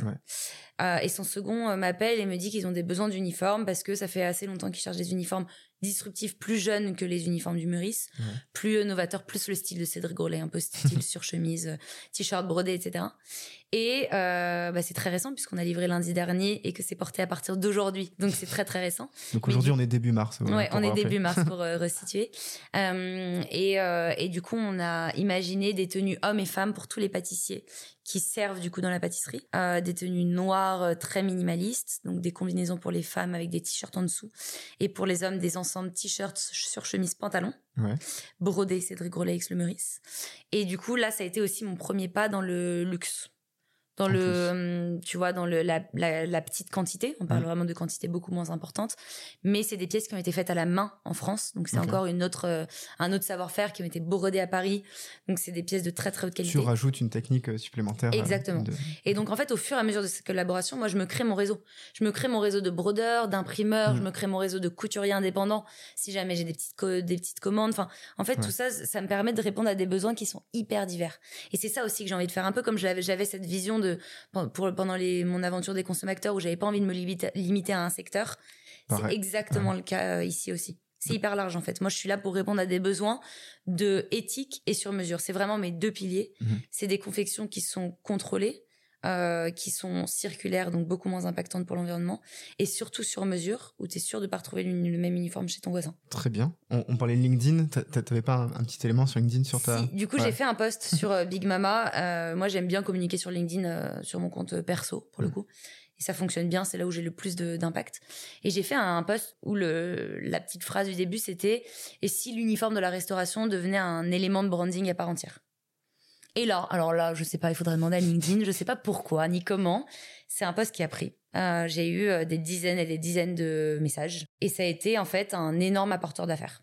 Ça va très très vite LinkedIn ça quand va ça perce. Hein. Hyper vite. Là aujourd'hui, euh, je, je, suis en discussion avec 30 acteurs euh, pour les accompagner. Une discussion assez avancée mmh. grâce à ce poste. Juste, tu juste un poste et une, bonne collaboration bien faite. Exactement, juste un poste. Et puis il faut persévérer parce que j'ai publié pas mal de fois sur LinkedIn avant qu'il y en ait un qui prenne. Hmm. Depuis j'ai complètement arrêté, ce qui est complètement bête et il faudrait que je m'y remette. Mais euh, mais euh, mais ouais, j'ai j'ai un peu arrêté là depuis, ça fait un mois. Et en fait, je me suis rendu compte qu'il y a des besoins énormes. Et en fait, c'est pas et on en parlait tout à l'heure, c'est pas que le produit. En fait, il y a un, il y a un problème aujourd'hui en France que je touche du doigt, qui est autour de l'uniforme qui vraiment, il y a un problème autour de l'uniforme. Aujourd'hui, tu as un Français sur trois qui porte un uniforme, euh, et tu as plus de 50% des, des, Français qui portent des uniformes qui sont pas contents de leur tenue de travail. On demande quand même à des gens de s'habiller tous les jours de l'année. Pour une marque, enfin pour, leur marque. Pour, ouais, pour, un, pour représenter leur employeur et ils sont pas bien dedans. Enfin, moi, je trouve quand même que c'est assez aberrant. Ta tenue de travail, c'est hyper important. C'est quand tu sais qu'un employé qui est bien dans ses vêtements, il est 70% plus efficace. Bien dans ses baskets. Ouais. Tu vois, bien On en revient à la chaussure. Mais euh, tu vois, c'est hyper important. Mm. Et c'est tout à l'avantage de l'employeur comme de l'employé d'investir un petit peu dans ses uniformes pour qu'ils durent plus longtemps. Parce qu'en moyenne, aujourd'hui, un uniforme en France, il dure six mois Ce qui est très peu. Ce qui est très peu. Mm. Donc en fait, tu investis plus d'un coup, mais c'est des uniformes qui vont rester plus longtemps. Euh, nous, on est en train de commencer à réfléchir à reprendre aussi les uniformes usagés pour voir ce qu'on en fait. Mais après, comme j'en suis encore au tout début, j'ai pas encore cette problématique-là. Mais euh, du coup, on est en train de vraiment euh, développer une offre complète avec à la fois l'accompagnement sur le produit, mais aussi toute une enquête auprès des équipes terrain pour savoir ce qui, euh, ce, qui ce, dont ils ont besoin en fait pour travailler, et jusqu'à la création d'un podcast. sur l'uniforme. Ne jamais s'arrêter. Ne jamais s'arrêter. du coup, tout prend un peu plus de temps. Je voulais, je voulais enregistrer mon premier épisode là le mois prochain, c'est impossible. J'ai même pas encore le matériel, on en parlait tout à l'heure, j'ai rien mm. encore. À part le nom. Tu, tu, veux le dire maintenant ou quoi Vas-y, je me lance. C'est la première fois que je, l'officialise. Ça va s'appeler Quand l'habit fait le moine. Ah, très bien. Donc, tu vois, c'est assez. Euh, on comprend bien de quoi il va s'agir. Voilà, c'est indiqué, hein, ouais. Ça va s'appeler Quand l'habit fait le moine et c'est vraiment une euh, mise en lumière de ceux qui portent l'uniforme dans des industries, des secteurs très variés pour avoir un peu leur retour sur. Euh, comment ils sentent eux dans leur uniforme, ce que ça représente pour eux. Donc tu vois là, les deux premiers invités, ça va être une pilote d'avion de chez Air France et un, un chef. Ouais donc dans la cuisine. Donc c'est deux secteurs très différents, mais les deux travaillent en uniforme euh, très régulièrement. Donc euh, donc voilà, euh, je fais ça aussi pour parce que je le vois comme un apporteur d'affaires aussi. Je me dis si un jour j'ai envie d'aller démarcher Air France, c'est toujours bien d'avoir une pilote qui est venue expliquer comment comment ça se passe au niveau de l'uniforme de chez Air France, mais aussi parce que je trouve que c'est des hum, des personnalités qui sont très peu mises en avant. Toutes les personnes de l'armée, de la police, etc. Et en fait, c'est passionnant. Et moi-même, très perso, j'ai toujours rêvé de créer un podcast, mais je me mm. suis toujours dit, qu'est-ce que je vais bien pouvoir raconter Tu vois? Et euh, il y a énormément de podcasts aujourd'hui, ce que je trouve très bien sur les entrepreneurs. On y est. Là, je vais me faire tailler. Non, pas du mais tout. Oui, forcément. Mais tu vois, et y a, y a, on retrouve beaucoup les mêmes personnes qui parlent. Et euh, il y a très, il y a énormément de gens qui ont plein de choses à dire et qui sont pas démarchés. Comme à l'époque avec les consommateurs, au final, tu vois, c'est un peu. Exactement, ouais, c'est ça. On reste, un, on reste un petit peu dans le même. Euh, à les mettre en lumière des métiers. Bon, alors là, pilote et chef, c'est très bien en avant, mm. mais tu vois, pourquoi pas des éboueurs, tu vois? Allez. Euh, il y, a, une, je sais plus comment s'appelle cette marque, mais il y a une marque là qui, c'est un, un homme, son père était éboueur et il a créé une collection de vêtements inspirés par le vêtement d'éboueur. C'est trop bien. Collection incroyable. Je j'ai plus le nom. Un peu comme la RATP qui met euh, qui, exactement ouais. Exactement, ouais. Justement le fait de lancer un podcast, euh, le fait d'aller plus loin sur le B2B, cette notion de toujours plus, est-ce qu'on en met est-ce qu'on met la pression aux entrepreneurs aussi? Moi, honnêtement, j'ai jamais euh, eu de pression, jamais ressenti de pression, que ce soit mes parents quand j'étais petite, de mmh. n'importe qui. En fait, j'ai je pense que la seule pression que je me mets aujourd'hui, c'est moi parce que j'ai envie de réussir et que j'ai beaucoup de fierté. Mais euh, mais j'ai pas de pression. C'est juste que je me dis, quitte à faire quelque chose de, disruptif, autant le faire à fond et aller cocher toutes les cases et tout essayer. Et peut-être que dans un an, on se reparlera et je te dirai, je te dirai, en fait, le podcast, ça me demande trop de temps et ça, mmh. ça a pas assez d'intérêt aujourd'hui pour mon business et j'arrête et c'est ok. Mais j'ai envie de pousser toutes les portes, d'ouvrir mmh. toutes les portes et de me dire, quelles sont celles qui marchent, quelles sont celles qui aident vraiment, quelles sont celles qui peuvent me permettre d'avoir un impact. Donc c'est pas te mettre la pression, mais c'est essayer de te Exactement. dire, allez, allons-y, si ça le fait, ça le fera. Exactement. Si ça le fait, ça le fera, et si ça le fait pas, j'ai envie de te dire tant pis si dans 10 euh, ans euh, il y a plus de cause, c'est très triste et j'ai pas du tout envie, mais ça veut dire qu'il y aura une autre page qui se sera euh, ouverte et qu'il y aura quelque chose d'autre à écrire aussi. Que Ako aura donné naissance à peut-être un, Ako bébé, un bébé Ako, voilà qui. Je non, sais non, pas mais comment dire là, là, honnêtement, j'ai énormément d'espoir sur cette sur cette piste B2B qui me permettra de continuer aussi le B2C parce que je pense qu'il y a vraiment aussi un, un, secteur et un marché à tester sur le consommateur direct. Ouais. Et c'est pas facile aujourd'hui de s'habiller de façon éthique. Moi, je le sais, j'ai arrêté complètement de m'acheter des vêtements neufs. Mm. Euh, j'achète plus que de la seconde main parce que là, je suis sûre que ça n'a pas été produit dans des. Enfin, au moins, je suis sûre que le produit est déjà existant. C'est très difficile aussi ce, cette question de traçabilité, de est-ce que c'est vraiment éthique, est-ce que c'est vraiment fait en France? Quand tu sais aujourd'hui qu'il faut juste poser l'étiquette pour qu'il y ait marqué Made in France, bah, c'est normal que le consommateur. C'est ce tout à l'heure, tu vois, avec le fameux Made in France. Exactement. C'est, enfin, c'est normal que le consommateur, il ait du mal aussi à se projeter et à se mm. dire, bah, je mets 200 euh, balles de plus dans un vêtement, je sais même pas si vraiment il a été conçu dans les, dans les conditions qui sont indiquées sur l'étiquette. Donc, il y a un travail aussi à faire sur le, le mm. consommateur direct. Mais, comme on disait tout à l'heure, ça nécessite vraiment, moi, je pense, de l'investissement. Ouais pour euh, bien communiquer dessus, donc avoir une équipe en interne, pour euh, euh, avoir toute une traçabilité sur le site. Mm. Ça, c'est énormément de développement derrière, énormément de travail. Aujourd'hui, on est deux chez ACO, ouais, je peux pas, le faire, mais j'aimerais bien que le B2B et le B2C se maintiennent l'un l'autre pour que d'un côté, le B2C il profite aussi de la notoriété des acteurs avec lesquels je vais travailler en type B2B et du coup que je puisse euh, avoir un petit peu plus de fonds pour euh, développer quelque chose un peu plus solide. Et le B2B, en fait, ça rassure énormément le, client et je le vois aujourd'hui qu'à côté, j'ai une marque de vêtements made in France euh, qui, qui, qui est de bonne qualité avec une boutique ouverte à Paris. En fait, ça rassure le client sur le produit, sur la qualité du produit. Donc en fait, les deux, ils sont hyper cohérents. Après, la vraie question que j'ai et sur laquelle je bosse encore aujourd'hui et j'ai pas encore de réponse, c'est comment tu arrives à créer une marque forte avec deux angles aussi différents Mm. et elle est liée. Parce que j'ai vraiment envie que ce soit entrelacé, tu vois. Ça, le fera, ça c'est peut-être les mentors aussi, ou, les personnes, les rencontres que tu feras qui t'apporteront comment eux ont réussi dans leur domaine, plus ou moins varié, mais qui te mm. donneront un peu plus de, grain à moudre pour la suite. Ouais. Euh, je, je, sais que tu adores, euh, et je le vois que tu adores parler, tu adores t'exprimer. je suis bavarde. mais euh, en fait, la question que je me pose, c'est j'ai vu il y a pas longtemps, tu avais fait une interview pour Good Morning Business. Mm. Et tu disais que c'était ta première interview télé. Comment on se prépare à ça? Comment on se prépare à pitcher sa boîte? Euh, Très bonne question. Euh, je me suis pas vraiment préparée. En fait, à partir du moment où c'est ta boîte, honnêtement, mhm. plus tu te prépares, plus tu rates. Enfin, en fait, c'est tellement euh, ton sujet. S'il y a bien un sujet que je maîtrise et que sur le, bah, tu l'as vu, sur lequel je peux parler pendant des heures, c'est moi, ma boîte. Et sur des interviews aussi courtes, parce qu'en fait, là, déjà, c'est du direct, mais c'est aussi très court. L'interview, elle dure 5-6 euh, minutes. Donc, tu peux pas vraiment, euh, tout dire. En fait, tu peux pas du tout tout dire. Et du coup, ce qu'on m'avait dit, c'était tu gardes trois trucs en tête sur lesquels tu as vraiment envie d'insister. Et tu les dis chacun au moins deux fois. Hmm. En cinq minutes. Et donc, en fait, là, si je me souviens bien, les trois trucs sur lesquels j'avais envie de, de, les trois trucs sur lesquels j'avais envie de, d'appuyer, c'était le lancement de ma nouvelle collection, le lancement de la partie B2B et l'ouverture de ma boutique. Donc trois mmh. trucs très différents et je les ai calés tous les deux trois fois. Enfin tous les trois deux fois pardon. Et du coup euh, et ça s'est plutôt bien passé. Et en fait c'est énormément de stress avant, mais quand tu y es tu stresses plus. Enfin tu t'es là t'es en face d'un humain en fait finalement c'est comme euh, là tu vois c'est c'est hyper euh, c'est hyper classique comme moment. Il est assis sur un pouf, cet humain? Il est pas assis sur un pouf et il a pas des chaussettes pizza. il a des chaussures même.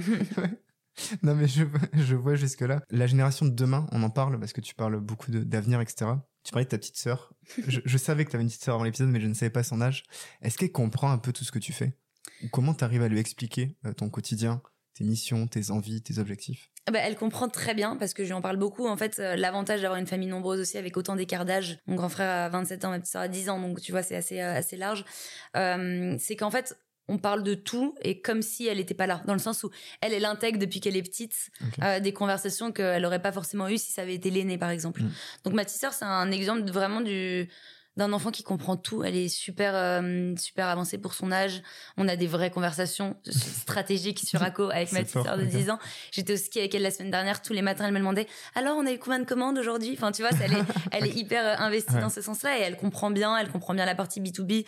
Elle comprend bien la, la partie B2C. Donc je pense que c'est un mauvais exemple entre guillemets puisque elle, elle a été dans le bain euh, des conversations euh, business à table qui durent pendant 4 heures depuis qu'elle est toute petite.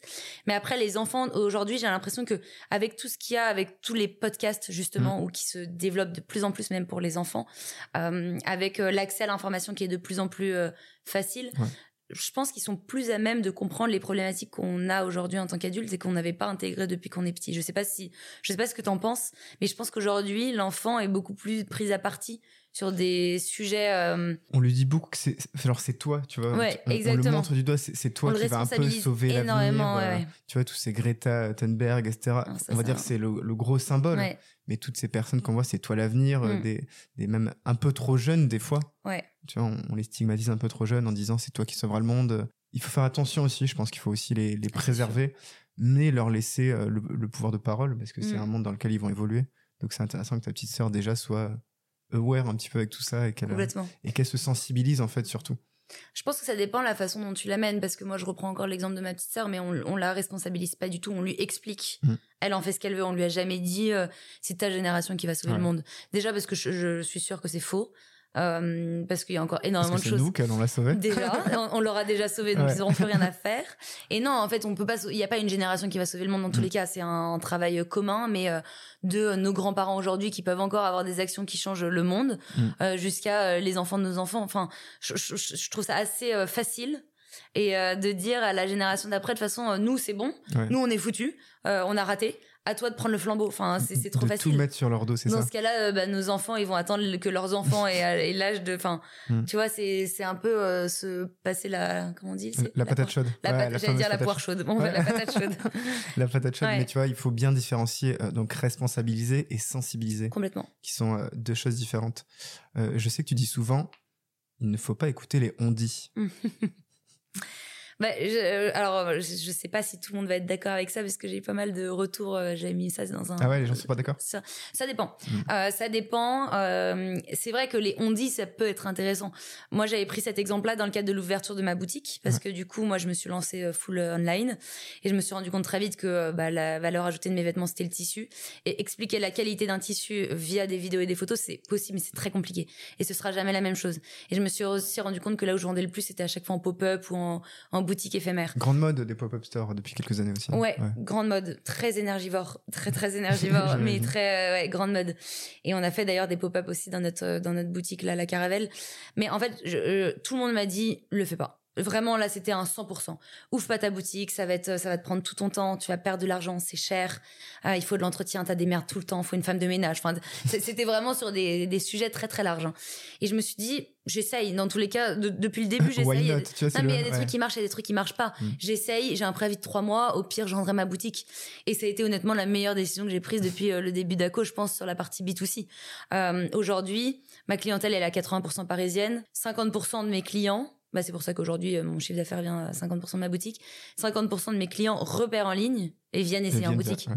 Et en fait, ils deviennent beaucoup plus ambassadeurs quand ils rencontrent le fondateur ou euh, ou l'équipe Mm. qui vient te raconter que ce blazer on l'a shooté à tel endroit au Maroc, que euh, ce bouton on l'a choisi à tel endroit. Enfin, en fait, c'est ça. C'est pour ça que les gens achètent. C'est Ouais. pour ça que les gens sont prêts à mettre un peu plus d'argent Pour une histoire pour aussi. l'histoire, pour Mm. euh, euh, rencontrer des, pour le côté humain, pour le, le côté rencontre, pour le côté euh, j'ai soutenu une jeune marque, mais j'ai rencontré la fondatrice.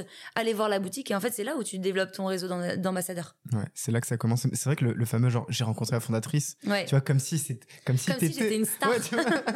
mais, mais tu l'es Ouais, bien plus. sûr, bien sûr. C'est ça, c'est, tu vois, c'est génial de dire oui, j'ai rencontré la personne qui a eu un peu les idées, qui comprend pourquoi, et tu sensibilises, encore Mm. une fois, encore plus euh, de cette manière-là, par les rencontres. Vois, je pense que le mot rencontre, c'est le mot qu'on a dit le plus de fois Ouais, euh, je pense qu'on pourra compter à la fin de- du podcast. depuis le début. Euh, his- histoire, Mm. rencontre. Toi, le matin, quand tu te lèves, est-ce que tu as une morning routine? Il y a aucun rapport, tu vois, le mec, il Ouais. essaie de faire un truc. En plus, t'as dit histoire rencontre comme s'il allait avoir une suite, mais pas du tout. Non, mais j'aime bien des fois tenter des choses. Ça- voilà, je tente aussi, ça ne Ouais, passe ouais, pas. tente, tente, ça fonctionne. T'as une morning routine euh, le matin? Parce que Ouais. là, ça fait 6h30 qu'on tourne l'épisode. Il, il est trop, il est 3h du mat. On va bientôt se réveiller. Ça va bientôt être l'heure de ma morning routine. Est-ce que t'as une morning routine comme tous les entrepreneurs euh, le disent sur LinkedIn? Ouais, alors j'ai une morning routine que j'ai développée un peu au fur et à mesure. Euh, si je te fais un petit peu le, la, la morning Mm. routine classique, je me lève hyper tôt. Je me lève vers euh, 6h30, 7h. Euh, je vais courir presque tous les matins. Tu, tu cours Ouais, le matin? Je cours beaucoup, le matin très tôt, avec des podcasts, justement. J'écoute des podcasts en courant, ce que Mm. beaucoup de gens ont du mal à comprendre. Euh, je cours l'été euh, dans la rue, enfin sur les quais, Mm. et l'hiver dans une salle. Arrête, mais tu sais qu'on a le même euh, quotidien. Non, mais On a la même morning routine. Ouais, ouais, Attends, non. j'ai pas non, fini. non, non, je cours, je cours pas le matin, mais je cours en salle euh, l'hiver. Ah ouais, ouais, ouais. Ah ouais, non, c'est l'hiver, c'est c'est chaud quand même. Puis en plus, il y a plein de rats sur les quais. donc- et il pleut des fois. et il pleut, donc c'est compliqué. Donc je cours ouais entre euh, 35 et 55 minutes. Euh, ensuite, je prends une douche. Voilà, je le dis Mhm. parce que voilà, c'est important. Et après, euh, Froide? euh, non, pas froide. Non, mais toi, on a un débat, on en parlera une fois avec Carla. Ah non, mais alors, euh, j'ai essayé parce qu'évidemment, ça fait bien de dire j'ai pris une douche froide après le sport. Impossible. Mais vraiment impossible. Euh, donc, très chaude. Mm.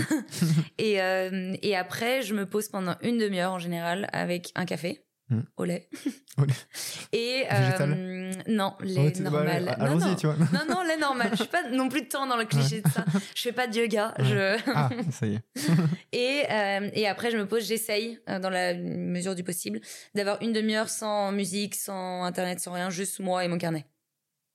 Mon carnet, Et moi là- plutôt. Et là, tu, et là, tu écris ou tu Et là, j'écris, je pose mes. Je dessine pas, je dessine que sur l'iPad quand j'ai des projets très où je sais où je veux aller. Mm. Euh, non, j'écris, euh, je mets un peu mes idées au clair et je me fais ma to-do. Ok. Je me... Parce qu'en fait, la nuit, c'est là où je réfléchis le plus, où je me lève avec des idées. Je cours, donc ça me permet de mettre un peu mes idées en place. Ouais. Et après, je les écris, je les mets au propre dans un cahier. En gros. Donc il y a une suite logique. euh. Il y a une suite logique dans ma morning routine. En fait, c'est plus une, une, une logique, euh, une morning logique. Exactement, on peut appeler ça comme ça. Ouais. Et après, je fais ma to-do, to-do parce qu'en fait, ça en découle encore une fois. En fait, je, je mets un peu mes idées euh, brouillon Mm. et ça me permet d'avoir une liste un peu des prios. Et je fais ma petite to-do et je sais que cette to-do, je me coucherai pas avant de l'avoir terminée. C'est vraiment ça, je m'y tiens parce que sinon. euh, Qu'elle soit courte ou longue. Temps, je me dis, là, je, je sais que je vais pas y arriver. Je me fais une petite to-do.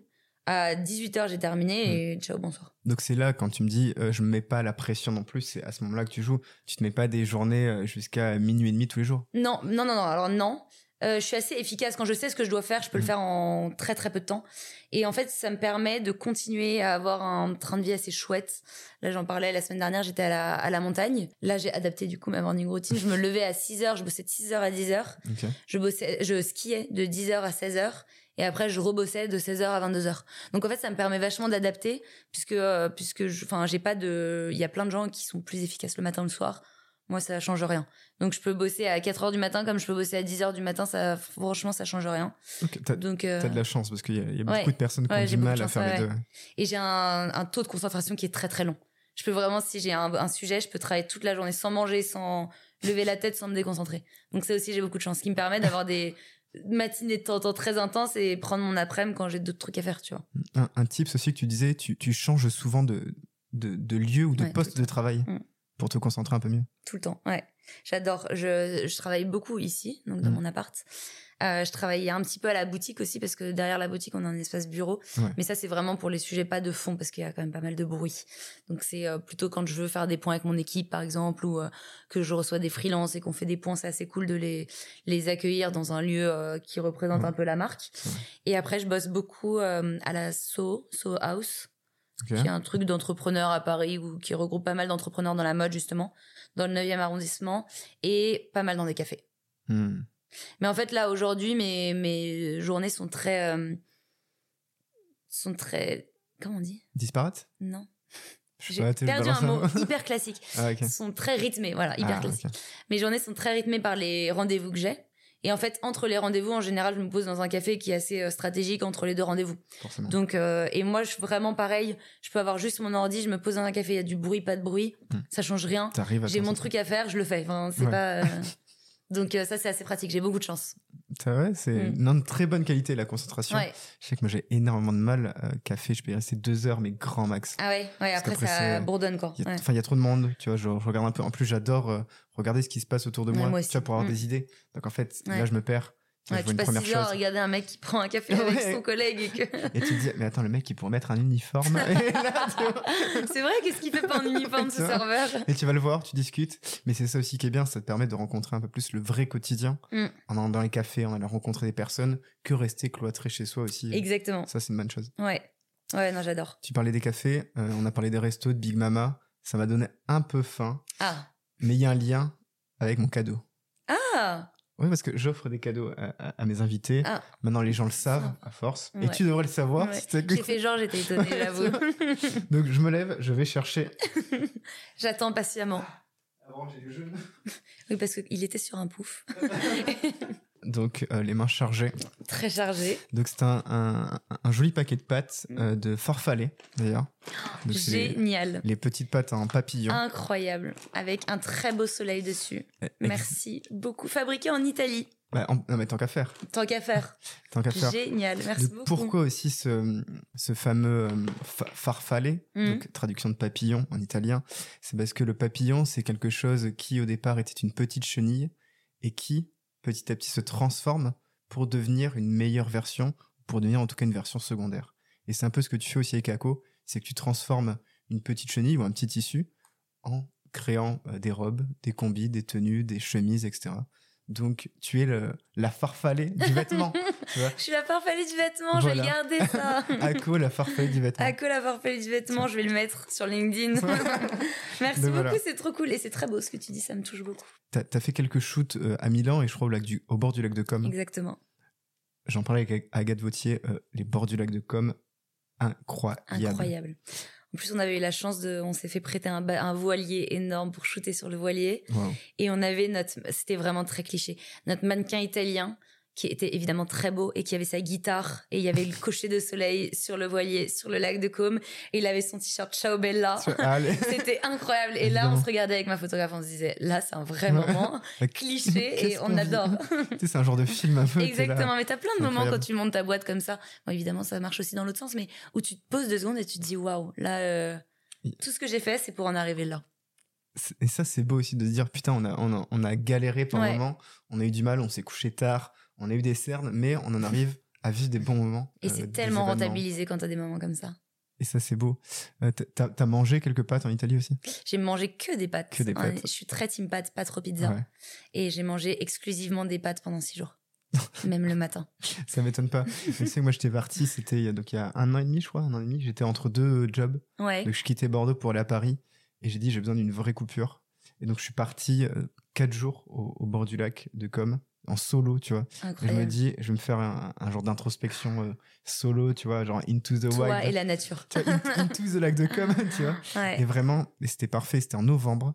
Mais incroyable, il faisait 20, degrés. Ah, le bonheur, t'as personne en plus. Il y, avait personne, j'étais tout seul, je me baladais un peu dans les rues, je rencontrais comme tu le disais tout à l'heure, je rencontrais bah, des, des, vrais Italiens dans les euh, petits cafés, les, les vieux Italiens avec leur petit expresso là. Exactement. Et tu vois, ils te parlent un peu de la vie. Donc, sais, je vais pas faire le genre, le genre de mec qui parle italien bilingue, mais tu vois, tu, tu baragouines un peu, tu ouais, parles tu comprends des mots, ouais. Tu te comprends. Mm. En fait, c'est le langage de l'humain, tu te comprends quand tu te comprendre. Mm. Et, et c'était vraiment incroyable. Et tu vois, je vais retrouver une vidéo là, tant qu'à faire, tant qu'on est ah là. Ah bah ouais, pour que je. Il y a, y a, une vidéo incroyable. En fait, j'étais du côté de, donc de Varena, Mhm. qui est une ville euh, tout en couleurs.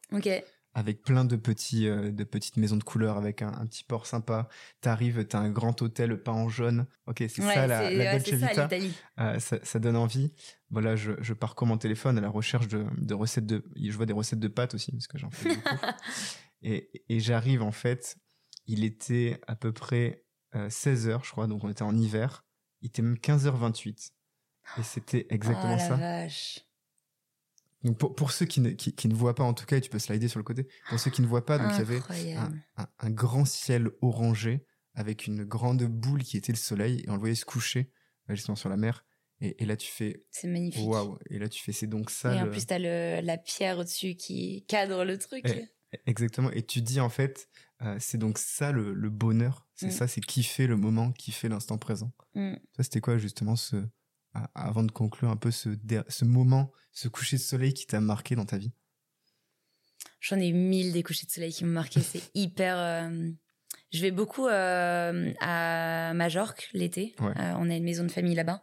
Et j'y vais d'ailleurs là dans un mois pour shooter ma collection euh, été qui est inspirée par l'Espagne. Ouais. Euh, on va du coup chez moi avec toute une équipe de photographes, etc. ça va être hyper sympa. On, on va shooter pendant quatre jours. Et là-bas, on a un vieux bateau qu'on a depuis très très longtemps.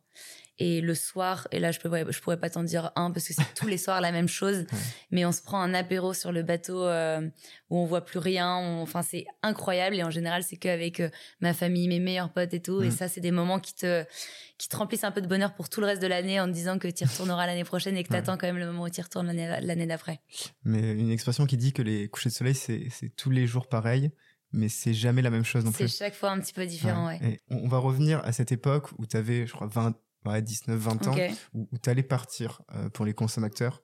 Tu connais pas encore vraiment le monde et tu sais que tu vas partir à la rencontre de, personnes extraordinaires. Est-ce que tu aimerais te dire un conseil là? Alors j'ai un conseil que j'aurais aimé, euh, en fait j'aurais aimé m'en rendre compte un petit peu plus tôt, c'est que en fait si t'essayes pas, t'y arriveras pas. Je parle notamment, bah tu sais du dessin, on en parlait où j'ai jamais essayé, j'ai toujours délégué alors que j'avais cette frustration de j'ai envie de le faire, mais j'ai pas fait d'école de dessin, du coup je peux pas. et en fait, c'est ça pour tout. Si t'essayes pas, t'y arriveras pas. Au début, quand je, parce que à un moment j'étais photographe en freelance à côté, les premières photos que je prenais, je me disais mais non, mais jamais personne va vouloir de de ça, je pourrais jamais bosser pour personne, je sais pas prendre de photos. Et en fait, si t'essayes pas, c'est sûr que t'y arriveras pas. Mm. Si t'essayes, c'est possible que tu n'y arrives pas. Mais si t'essayes pas, c'est impossible. Et en fait, je pense que j'aurais aimé l'intégrer plus tôt parce que je j'aurais essayé mille fois plus de trucs. Et aujourd'hui, je me dis, il y a plein de trucs que j'essaye qui fonctionnent pas. Hein. J'ai essayé la peinture, je j'y arrive pas, c'est impossible. Mais au moins, j'ai essayé, tu vois.